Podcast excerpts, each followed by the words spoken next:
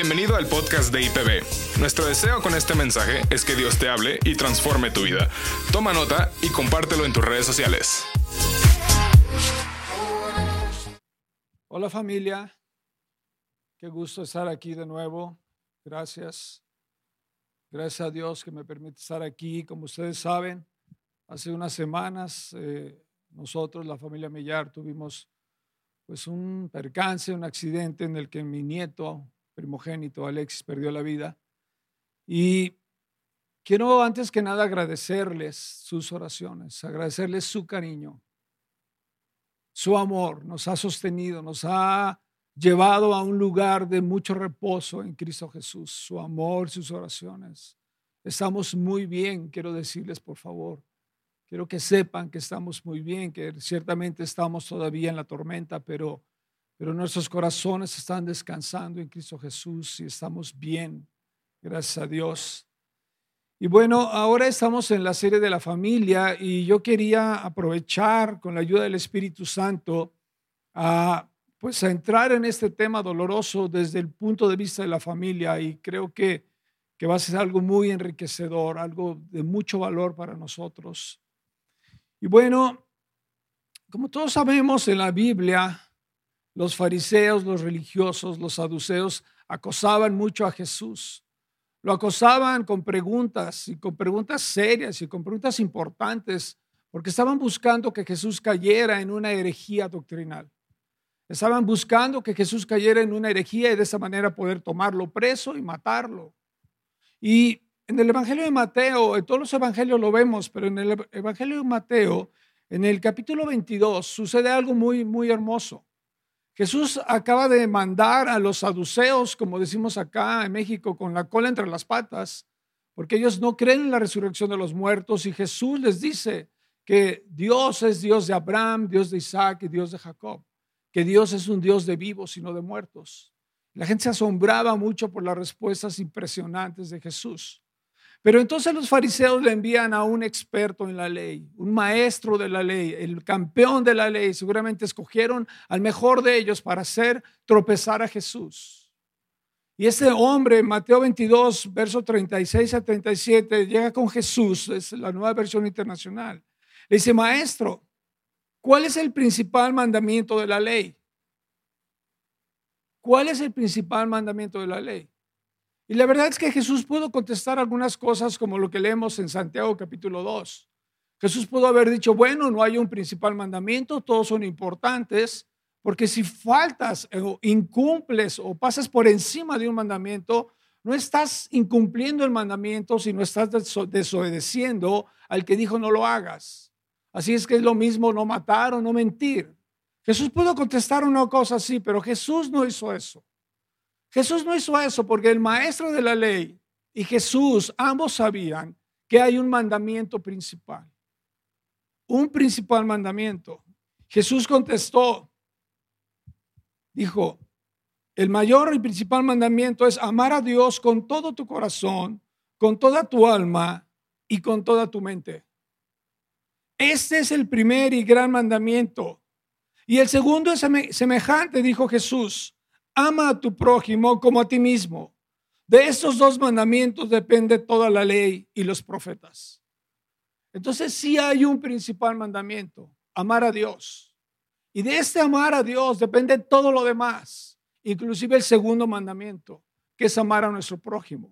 Amar a Dios en línea horizontal, en línea vertical, perdón, y amar a nuestro prójimo en línea horizontal. Y si le preguntáramos a Dios, Dios, ¿qué es lo principal en la familia? ¿Qué es lo primero en la familia? Seguramente Dios diría el amor verdadero. El amor verdadero. Eso es lo principal y lo mejor. Y de hecho el evangelio, el, apóstol Juan en una de sus epístolas dijo, el que no ama a Dios no conoce porque Dios es amor. El que no ama a Dios no conoce porque Dios es amor. Y eso es un diagnóstico. Si no podemos amar, no es porque no tengamos la capacidad intrínseca de amar, sino porque no conocemos a Dios. Porque no conocemos a Dios, entonces no podemos amar a la manera de Dios. Probablemente podemos amar a la manera de los seres humanos, a la manera de la cultura humana, pero no podemos amar a la manera de Dios. Porque conocer a Dios nos da la posibilidad de amar. No vamos a amar para conocer a Dios. Necesitamos conocer a Dios para amar con la intensidad y con la perfección con la que Dios ama. Necesitamos conocer a Dios para poder amar como Dios ama. Y como no tenemos esa capacidad de nosotros, Dios tiene que hacer algo con nosotros. Dios tiene que quebrantarnos. Quebrantarnos para reformarnos, reconstruirnos a la manera de Jesús, a la manera de su amor. Y hace unas semanas, precisamente eh, el 10 de mayo, yo predicaba acerca de cómo el mundo ha rechazado a Jesús como la piedra angular. Pero cómo nosotros podemos tomar a Jesús y colocarlo en nuestras vidas como la piedra angular, la piedra que soporta toda la presión y todo el estrés. Y cómo podemos tomar también esa roca, esa piedra angular y colocarla ahí en nuestras familias, como la piedra que soporta todo el estrés, la piedra de la cual podemos obtener toda la felicidad que es Jesús el Señor. Y cuando Jesús está hablando con, con esos fariseos, debe ser de que ellos habían desechado a la piedra angular que es Jesús mismo. Llega un momento para el verso número 43 que Jesús les dice, se les quitará el reino y se les dará a otros. Y les dice algo que es increíblemente poderoso y fuerte. Es Mateo 21, verso 44. Jesús declara, Aquel que cayere sobre esta roca será quebrantado, mas aquel sobre el cual cayere le desmenuzará. Si tú has puesto a Jesús como la roca angular de tu vida, tienes que saber que al caer sobre Jesús vamos a ser quebrantados. Porque Jesús tiene que hacer de nosotros una nueva criatura. Y para ser una nueva criatura, Él tiene que quebrantarnos en amor para reconstruir un nuevo ser. Un nuevo ser que puede amar, un nuevo ser que puede conocer a Jesús. Si Dios se revelara a nosotros sin quebrantarnos, si Jesús se mostrara a nosotros sin quebrantarnos, el peso de su gloria literalmente nos aplastaría. Nos aplastaría en nuestro orgullo y en nuestra soberbia. Por eso es que Jesús tiene que quebrantarnos. Y conocemos la historia de Job, esa historia que todos le tenemos miedo. La historia de la historia de Job que parece que Satanás hace de las suyas, pero no es así. Satanás no hace de las suyas. Dice la escritura en Job capítulo 1 que los ángeles llegaron a darle cuentas a Dios y entre ellos venía Satanás. Y Dios le dice a Satanás, ¿de dónde vienes? Y Satanás dijo, de rodear toda la tierra. Y Dios le pregunta, ¿ya pensaste en mi siervo Job? ¿Ya viste a mi siervo Job? ¿Ya viste cómo me ama? ¿Ya viste cómo me ofrenda su vida?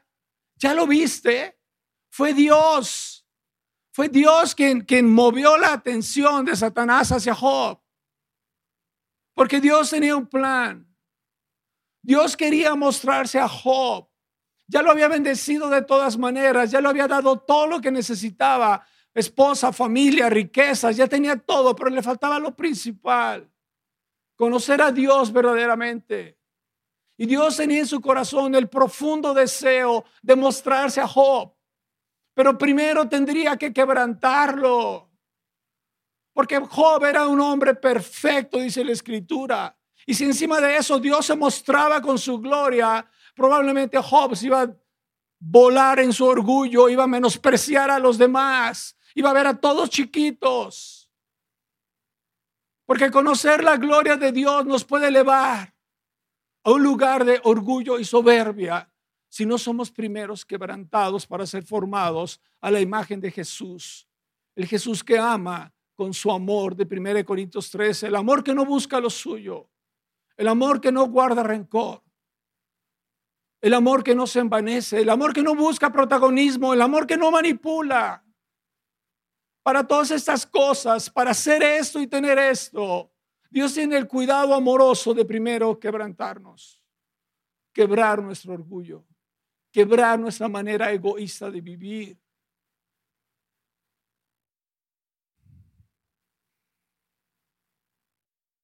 Así que Jesús es la roca y todo aquel que cayere sobre él será quebrantado. Todo aquel que cayere sobre Jesús será quebrantado. Hay una historia en el Evangelio de Marcos capítulo 14. Es una historia que llena mi corazón de mucho gozo y de mucha instrucción. Jesús estando en Betania, Betania era este pueblito cerca de Jerusalén, era donde vivía Marta, María y Lázaro. Jesús era como, era como su búnker, él no dormía en Jerusalén, sino que de Betania se iba a Jerusalén, eh, compartía, hacía su ministerio y se, regresaba a Betania a dormir. Y estando Jesús en Betania, exactamente dos días antes de la Pascua, que serían dos días antes de su muerte, dice la escritura en Marcos capítulo 14, verso 1 y, y del 3 al 8. Dice, faltaban solo dos días para la Pascua y para las fiestas de los panes sin levadura. En Betania, mientras estaba él sentado a la mesa en casa de Simón llamado el leproso, y, probablemente se llamaba, le decían el leproso porque Jesús lo había sanado de lepra, dicen los, los, los expertos, los teólogos. Dice, llegó una mujer con un frasco de alabastro. Alabastro es como, una, es como una, un mármol transparente, un frasco de alabastro lleno de perfume muy costoso, hecho de nardo puro. Rompió el frasco y lo derramó y derramó el perfume sobre la cabeza de Jesús. Algunos de los presentes comentaban indignados, ¿para qué ese desperdicio de perfume? Podría haberse vendido por muchísimo dinero para darlo a los pobres. Y la reprendían con severidad. Déjenla en paz, dijo Jesús. ¿Por qué la molestan? Ella ha hecho una obra hermosa conmigo. A los pobres siempre los tendrán con ustedes y podrán ayudarlos cuando quieran. Pero a mí no me van a tener siempre. Ella hizo lo que pudo. Ungió mi cuerpo de antemano, preparándolo para la sepultura. Tenemos aquí una mujer que Jesús estando en la casa de Simón llega, rompe ese frasco, un frasco de un perfume muy costoso. Yo estuve investigando un poquito acerca del, nardo, de los perfumes de nardo. Hoy en día los perfumes no tienen, los perfumes muy finos de nardo tienen entre el, el 15 y el 45% de concentración de nardo. Ese perfume era de nardo puro, era 100% nardos. Un perfume de ese precio, lo pueden checar en Google, anda costando entre 300 y 500 mil euros. Algo muy costoso. Esta mujer rompe el frasco, quebranta el frasco, lo quiebra. Y cuando quiebra el frasco, es posible sacar el perfume. Mientras no quebrara el frasco, no podría sacar el perfume. Pero quiebra el frasco, lo quebranta y lo empieza a derramar sobre la cabeza de Jesús en una señal de adoración.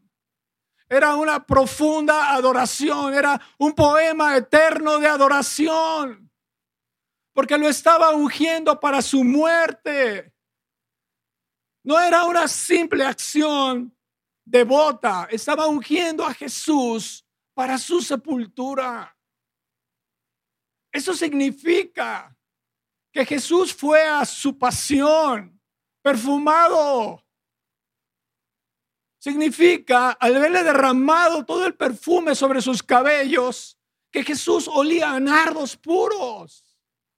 Y me atrevo a asegurarlo porque es real. Jesús olía a nardos puros y seguramente en su pasión. Cuando Simón Sirene se acercó a ayudarle con su cruz, seguramente olió a sudor y sangre, mucha sangre, pero seguramente le llegó un aroma de nardos. Un aroma de nardos puros y hermosos, un aroma de alabanza, un aroma de adoración. Y tal vez Jesús con su cabello le llegaba ese aroma a nardos en medio de su pasión y su dolor. Podía oler el aroma de la alabanza. Y me atrevo a decirlo porque esta unción de perfume fue para su sepultura. Quiere decir que el cuerpo de Jesús llegó a su sepultura oliendo a nardos oliendo alabanzas. Jesús dice algo maravilloso, le dice, déjenla en paz. Ella me ha hecho una obra hermosa, ha hecho una obra hermosa conmigo. Ha hecho lo hizo lo que pudo. Y me ha hecho una obra hermosa hecho una obra hermosa. Esa obra me va a acompañar por mi pasión y por mi dolor y por mi muerte. Su alabanza me va a acompañar. Este aroma de adoración. Una poesía, una poesía de alabanza. Jesús dijo, lo que hizo esta mujer será contada siempre que se predique el Evangelio. Se va a contar la obra hermosa que me hizo esta mujer. Hoy la estamos contando. Dos mil años después y se seguirá contando esta unción de alabanza a Jesús. Pero la gente que no podía entender, la gente que no podía ver en Jesús a la gloria del Padre, la gente que no podría ver en la faz de Jesús a la gloria de Dios, Dijeron, eso es un desperdicio. Eso es un desperdicio.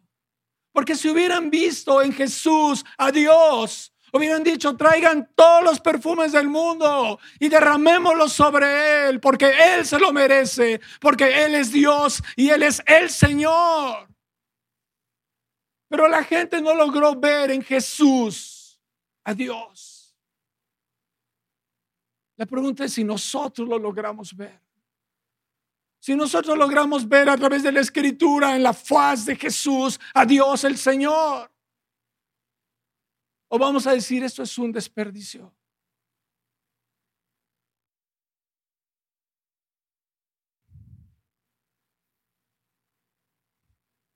Cuando murió mi nieto Alexis el día 10 de mayo, Tuvo un accidente fatal. Estaban en Carelles, en la playa de Carelles. Se llevaron su cuerpecito en la noche a un lugar que se llama La Huerta, porque ahí está el Ministerio Público. Nosotros llegamos, Celiana y yo, y los que estábamos en Guadalajara, llegamos a Carelles en la, en la madrugada del domingo y el lunes en la mañana. Cristian y yo y otras personas fuimos a, a ese pueblito, La Huerta. Y fuimos con la intención de tener, hacer toda la documentación para poder traer el cuerpo a Guadalajara. Pero fuimos a este, este lugar donde tenían a Alexis, mi nieto. Era un panteón chiquito de un pueblo, un panteón bien, ordenado, bien decorado. Y allí había un cuarto en medio del panteón. Había un cuarto color verde clarito, como verde pistache, cerrado con llave. Llegó un hombre nos abrió y dentro del cuarto había otras dos pequeñas habitaciones. Y nos dijo, solo pueden entrar los parientes y Cristian y yo entramos. Tenían a mi nieto sobre una plancha de azulejo, cubierto con una, una tela azul.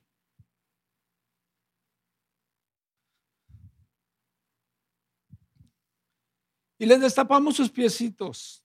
Inmediatamente reconocí sus piecitos. Cientos de veces había visto sus piecitos. Cristian y yo agarramos sus piecitos, como queriéndolo despertar. Tocábamos sus piecitos. Yo destapé su mano, la agarré y la comencé a besar. Es claro que estábamos completamente quebrantados. Nuestro perfume comenzaba a salir. Estábamos completamente quebrantados en pedazos. Yo estaba sufriendo por mi nieto y estaba sufriendo por Cristian, que estaba sufriendo por su hijo. Y Cristian empezó a decirle, hijo mío, perdóname si en ocasiones te discipliné injustamente. Y empezó a tener un diálogo con el cuerpecito de mi nieto, llorando y gimiendo porque hay un dolor tan profundo que, que no puedes coordinar palabras más que gemidos de dolor. Cristian lloraba también al ver a su abuelo llorando por su nieto y había ahí un, un inmenso dolor, pero también había un inmenso amor.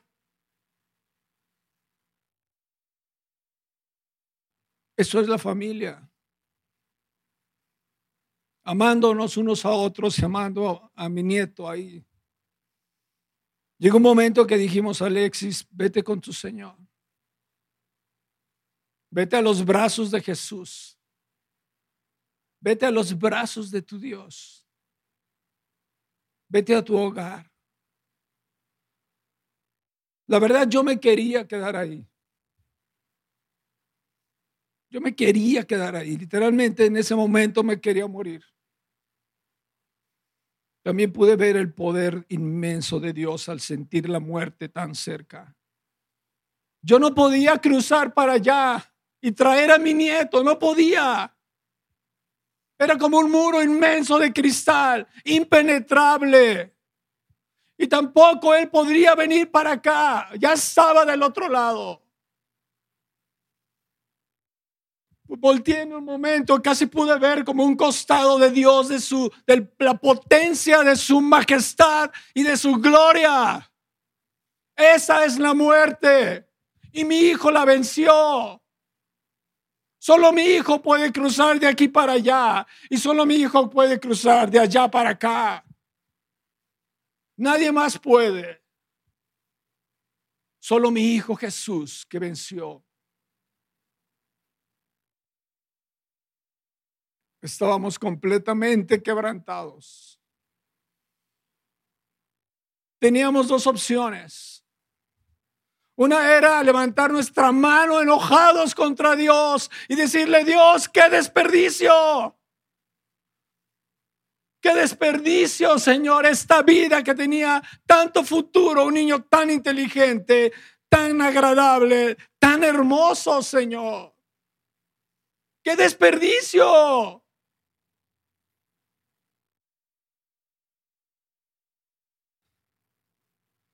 Pero escogimos hacer lo que hizo esta mujer.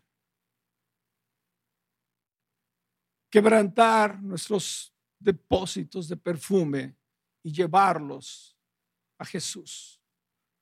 Envolver nuestro dolor, envolver nuestro sufrimiento en alabanzas y ya no ungir a Jesús sobre su cabeza, porque hoy Jesús tiene su corona, la corona de la gloria sobre su hermosa cabeza. Hoy Jesús está reinando el mundo visible o invisible, todo el universo. Hoy no podemos llegar a ungir su cabeza con nuestro dolor, el perfume de nuestro dolor, pero sí sus pies. Sí sus pies. Y decidimos ir en alabanzas y adoración y besar sus pies y, y derramar miles de lágrimas, decirle Jesús. Aquí está nuestro perfume que te alaba. Jesús, queremos que digas, ellos me han hecho una cosa hermosa. Porque para eso estamos, Jesús, para hacer cosas hermosas para ti, Señor. Para eso estamos, Señor, para adorar tu nombre. Para eso fuimos creados, Dios, para glorificar tu nombre, Señor.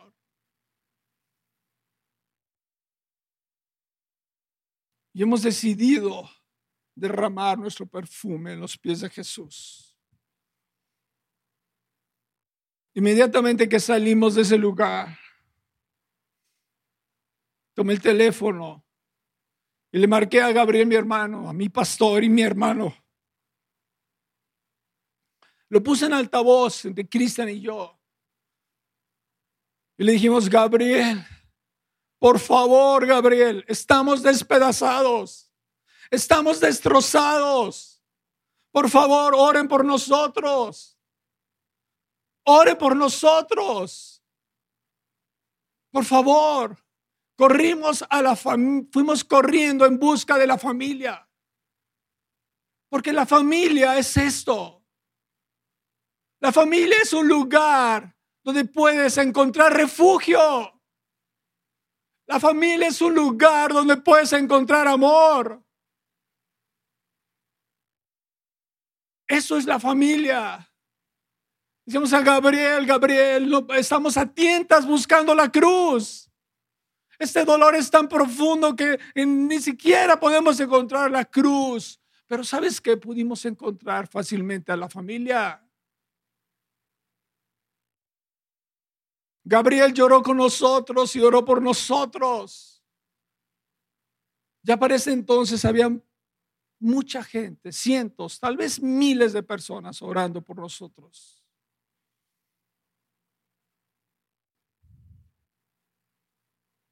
Fuimos a buscar consuelo en la familia, porque para eso estamos. Hoy nos tocó a nosotros ser quebrantados porque Dios quiere mostrarse más y más a nuestras vidas.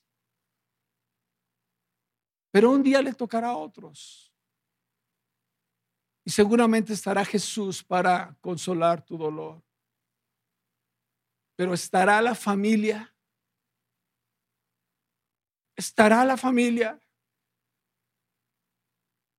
Para que esté ahí, tú tienes que ser ahora el promotor de la unidad y del amor en casa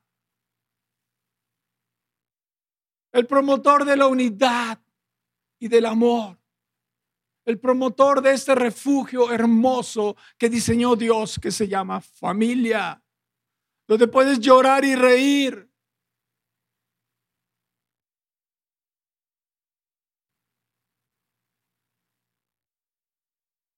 Si ahora tú sabes que no estás en paz con los de tu casa, Es el tiempo de ponerte en paz. Todo este asunto del COVID, todo este asunto de esta increíble e inimaginable pandemia. Tal vez has perdido algún pariente y tal vez estás diciendo qué desperdicio. O tal vez has perdido tu negocio o tus ahorros o tu relación matrimonial o tu relación familiar y estás diciendo qué desperdicio. Yo te animo a que tomes ese dolor y lo envuelvas de alabanza. No es que llegues a Dios a ofrecer tu sufrimiento. Eso es muy religioso. Dios no es un colector de sufrimientos. Él ya llevó nuestro sufrimiento en la cruz del Calvario y los conoce de primera mano. Dios no es un colector de sufrimiento, Dios es un buscador de alabanza porque sus ojos están sobre la tierra buscando a los verdaderos adoradores, a los que le adoran en espíritu y en verdad. Dios es un buscador de alabanza, porque sabe que la mayor felicidad, el, mejor momento para nuestras vidas es cuando estamos alabándole y adorándole en su presencia. Así que te animo con un profundo dolor y una profunda convicción de amor. Si has roto alguna relación en casa, reconstrúyela. Reconstrúyela. Por lo que respecta a nosotros, debemos tener paz para con todos. Permite que Dios quebrante tu orgullo. Permite que Dios quebrante tu soberbia y humíllate con amor. Y busca a tus hermanos o a tus padres o a la gente con la que te has dividido. Es el tiempo de estar juntos. Es el tiempo hacer de casa un refugio para la gloria de Dios y para nuestra inmensa felicidad. Ese es el tiempo, te lo digo por experiencia. Hazlo. Si están ahí a tu lado, pon tu mano ahí, dile, perdóname. O si, o, si tú ofendiste, por favor, o te ofendieron, te perdono. Pero haz algo. Haz algo porque la vida está llena de pruebas y de quebrantos. Y la familia es un gran refugio.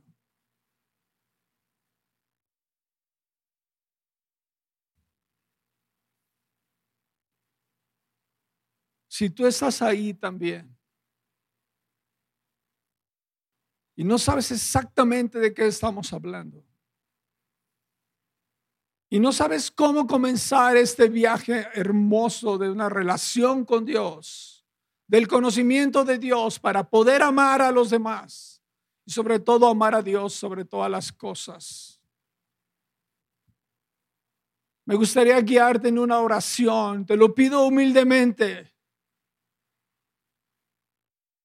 que repitas conmigo una oración. Una oración que te puede integrar a la familia de Dios, que te puede traer a ser parte de esta hermosa familia. Por favor, cierra tus ojos. Señor Jesús,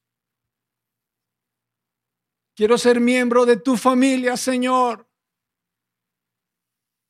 Quiero que tú seas mi padre y yo ser tu hijo. Y tener muchos hermanos. No solo en la ciudad, en el país, sino en todo el mundo también, Señor.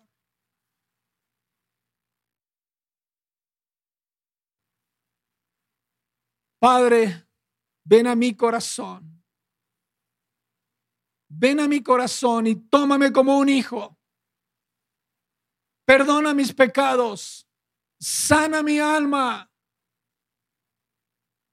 y abrázame, abrázame Dios con un abrazo de amor eterno, Señor. Abrázame con un abrazo de tu amor como tú sabes amar. Y nunca jamás, nunca me sueltes, Señor. Te lo pedimos en el nombre de Jesús.